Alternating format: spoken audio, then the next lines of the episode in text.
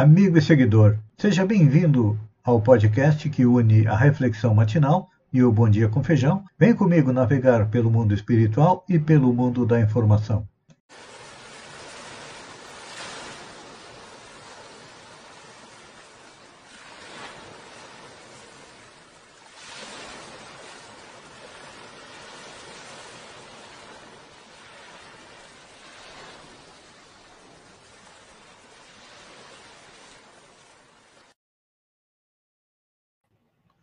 Olá, amigo e seguidor.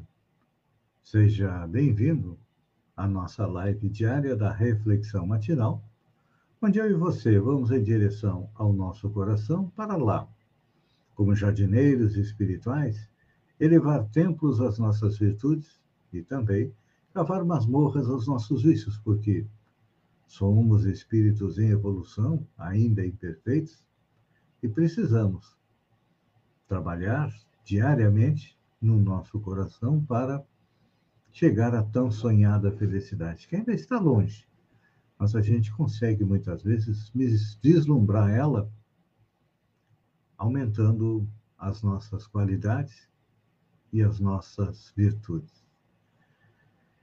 E Lucas, no capítulo 17, versículos 10, nos fala algo que é importante a gente retornar, porque já comentamos sobre isso, para compreender um pouco melhor. Assim também vós, disse Jesus, depois de haver desfeito o que vos foi ordenado, direis: somos servos inúteis, porque fizemos apenas o que deveríamos fazer. O comentário do Espírito Emmanuel a respeito desta colocação é que muitas vezes nós nos sentimos em vantagem em relação às outras pessoas, porque hoje, na atual encarnação, já estamos dedicando um tempo, não muito, ao nosso aspecto espiritual. É que durante aí as encarnações anteriores nós ignoramos. É difícil a gente compreender que nós somos um espírito que utiliza um corpo para crescer, para evoluir. Normalmente nós pensamos o contrário. Nós somos um corpo que tem um espírito, não é assim? É. E é claro que hoje a nossa dedicação à nossa parte espiritual nos faz pensar que somos superiores a maioria da população que ainda vive nas trevas da ignorância a respeito da vida espiritual. E uma das consequências disso é nós acreditamos que estamos cumprindo o nosso dever. É. Só que não nos damos conta. É um fato extremamente importante. Hoje, o nosso maior esforço no sentido de sermos o que já deveríamos ser. Isso significa que nós estamos atrasados uns tempo. É aquela parábola dos trabalhadores da vinha. O dono do vinhedo, o dono da empresa, foi em busca de trabalhadores. Contratou-os da primeira hora, vieram, trabalharam, os da segunda hora vieram e trabalharam, e nós estávamos parados na praça, isto é, sem fazer nada. E fomos chamados na última hora. E muitas vezes a gente pensa que tem direito à mesma recompensa aqueles que trabalharam na primeira hora. No Evangelho diz que o dono da vinha pagou a todos iguais. Mas a nossa reflexão hoje é o tempo que nós perdemos porque não fomos trabalhar na primeira hora. Vamos deixar de lado o fato do Senhor ter escolhido. Todos nós já deveríamos estar fazendo alguma coisa de útil na praça ajudando a mantê-la, ajudando a limpá-la. Só que o que, que aconteceu? Nós ficamos sentados na praça. É. E hoje, quando alguém nos convida, quando Jesus nos convida para fazer o trabalho na sua seara, ajudando a humanidade a evoluir, nós nos acreditamos seres superiores. Mas não. Não somos superiores porque até hoje nós tivemos uma atitude de descaso para com a nossa espiritualidade. Analisar a história da humanidade. Tem espíritos que se dedicaram desde o início. Aqueles primeiros que ouviram as palavras de Jesus, que foram os mártires, enquanto eles ouviam e acreditaram na promessa de Jesus de que o reino dele não era desse mundo, ou seja, é a pátria espiritual de onde nós viemos e para onde nós vamos voltar, eles acreditaram nas palavras de Jesus, na sua promessa, e hoje estão à nossa frente, são considerados bons espíritos. E nós? Com certeza nós também ouvimos aí o chamado de Jesus, vimos ele vir à praça contratar trabalhadores e ficamos ali parados esperando. Poderíamos ter dito: olha, nós vamos junto, vamos trabalhar contigo e nos paga aquilo que te aprouver. Esta seria a nossa melhor atitude, mas não. E agora, normalmente, nós que trabalhamos a nossa parte espiritual e que auxiliamos os outros, nos achamos que somos aí o ó do Borogodó. Mas não. Temos que cumprir a nossa parte, porque já estamos atrasados. Estamos deixando, claro, de sermos os servos inúteis. Quando utilizamos a nossa capacidade de servir. Servir no sentido de fazer a caridade. Não a caridade material, essa é fácil. É só ter dinheiro no bolso ou conseguir alguém que tenha dinheiro que nos passe o dinheiro para que possamos adquirir alguma coisa para distribuir aos pobres. Essa não é a verdadeira caridade. A verdadeira caridade é auxiliar a pessoa a ver o que, que ela precisa. Porque, normalmente, junto com a fome do corpo, há a fome do espírito. E Jesus nos dá este exemplo quando multiplica pães e peixes, alimenta a população fisicamente, para depois dar o sermão do monte, que é o cerne do seu evangelho, é o cerne do seu legado. Então, com certeza, a partir de hoje, cada um de nós vai arregaçar as mangas e trabalhar um pouco mais para a sua evolução e principalmente para auxiliar a evolução dos outros. Porque a verdadeira caridade compreende, é calma, é benfazeja, é tolerante, auxilia aquele que está caído a se levantar. É dar a mão. E isso todos nós podemos fazer que não tem custo nenhum. Então, este é o nosso trabalho. Nós que já estamos acordados para a realidade da vida espiritual, sabemos que para lá vamos retornar, levando a bagagem das nossas boas ações. Pense nisso, amigo e seguidor, enquanto eu agradeço a você por ter estado comigo durante esses minutos. Fiquem com Deus e até amanhã no amanhecer com mais uma reflexão matinal. Um beijo no coração e até lá, então.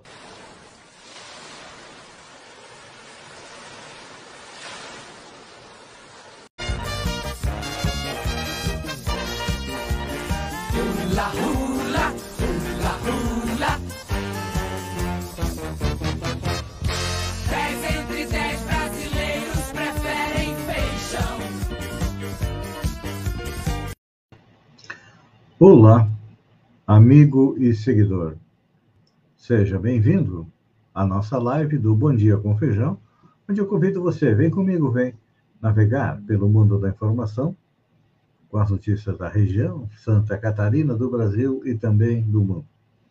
Começamos com a nossa região. Começamos lá por Praia Grande. Praia Grande está em festa, porque conseguiu realizar um sonho antigo, que é que foi a validação pela Unesco do Geoparque Caminho dos Quênios, que aconteceu na semana passada. Mas isso é um projeto que vem de longe. É, a concepção do Geoparque entre os estados de Santa Catarina e Rio Grande do Sul começou lá em 2007, ou seja, há 15 anos atrás, por iniciativa do prefeito João José de Matos. A proposta envolvia seis municípios da região, sendo três de Santa Catarina e três do Rio Grande do Sul. Em 2014, com o amadurecimento do projeto, a área do Geoparque foi reduzida de 19, que depois foi aumentada, para os atuais sete municípios, como forma de direcionar os esforços para uma área núcleo. Em abril de 2017, o processo avançou para a criação oficial do Consórcio Público Intermunicipal Caminho dos Quênios, órgão responsável pela gestão do projeto.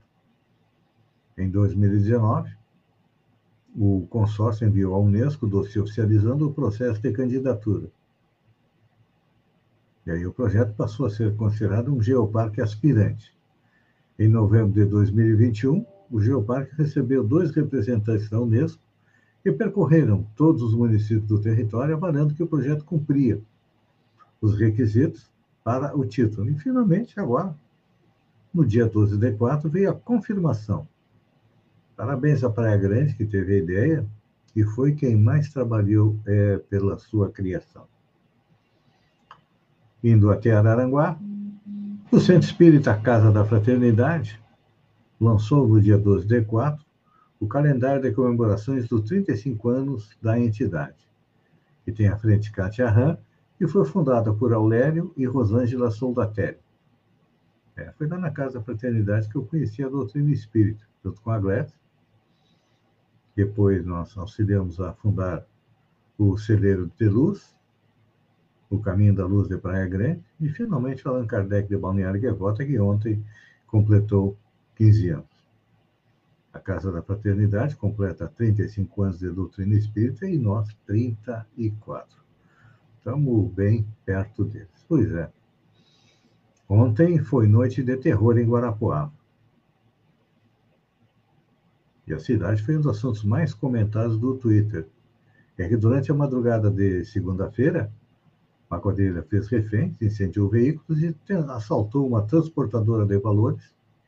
O episódio se assemelha muito à invasão registrada recentemente em Araçatuba, São Paulo, Criciúma, aqui nosso vizinho, e Cametá, no Pará.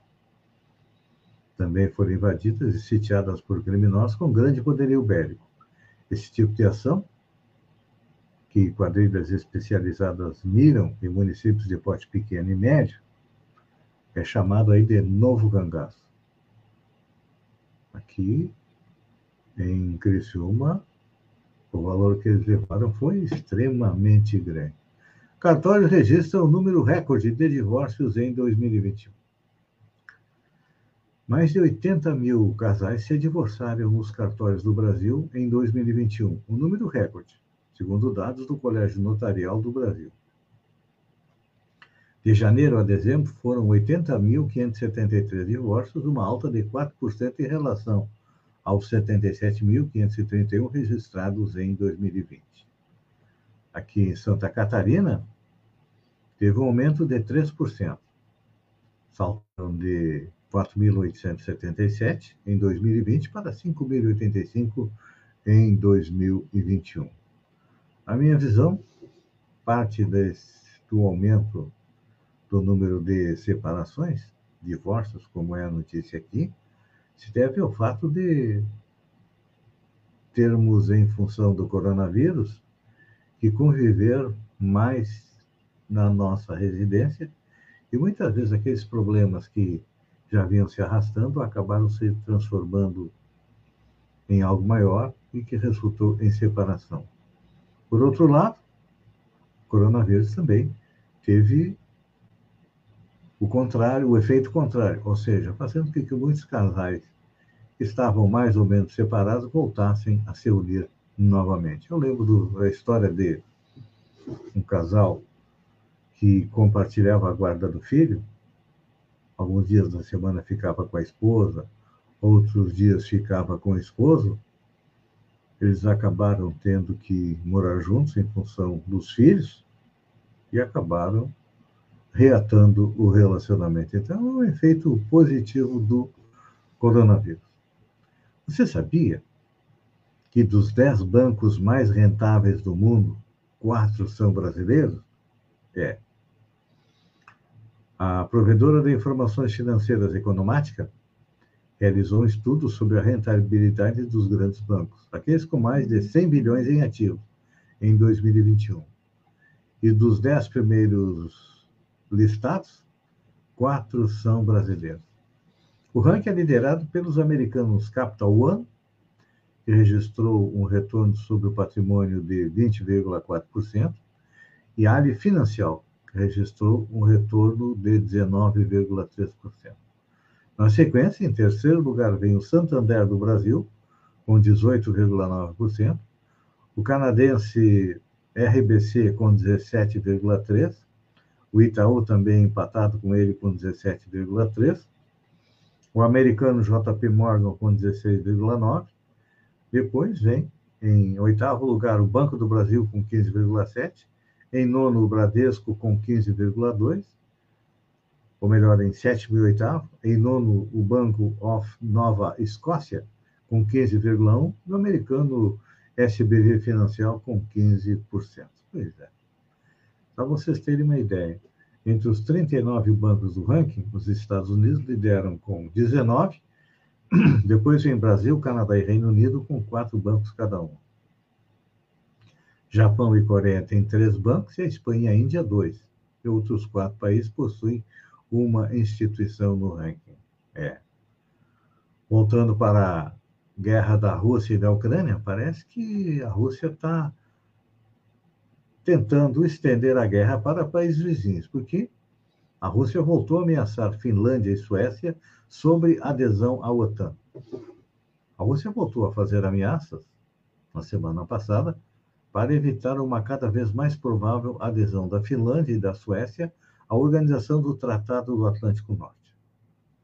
Segundo o vice-ministro russo das Relações Exteriores, Alexander Grushko, a eventual entrada dos dois países na Aliança Atlântica mudaria radicalmente a situação político-militar, que parece que Putin não previu que a sua invasão da Ucrânia teria como consequência, é claro, a corrida de países que até então estavam neutros, não estavam na OTAN, para o abrigo da OTAN, porque uma vez dentro da OTAN, eles têm uma defesa coletiva, o que não está acontecendo com a Ucrânia, que não faz parte.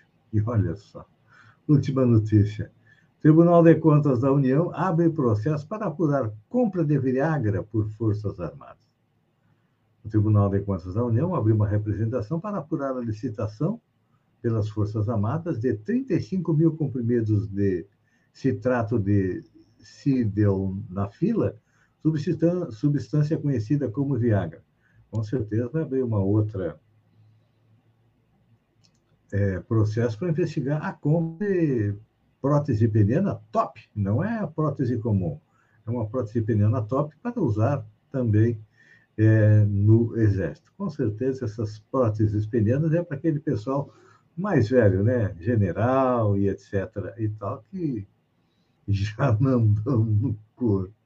Amigo e seguidor, obrigado pela companhia. Fiquem com Deus e até amanhã, às 6h50. Hoje começamos um pouquinho mais tarde com Bom Dia com Feijão. Um beijo no coração e até lá, então.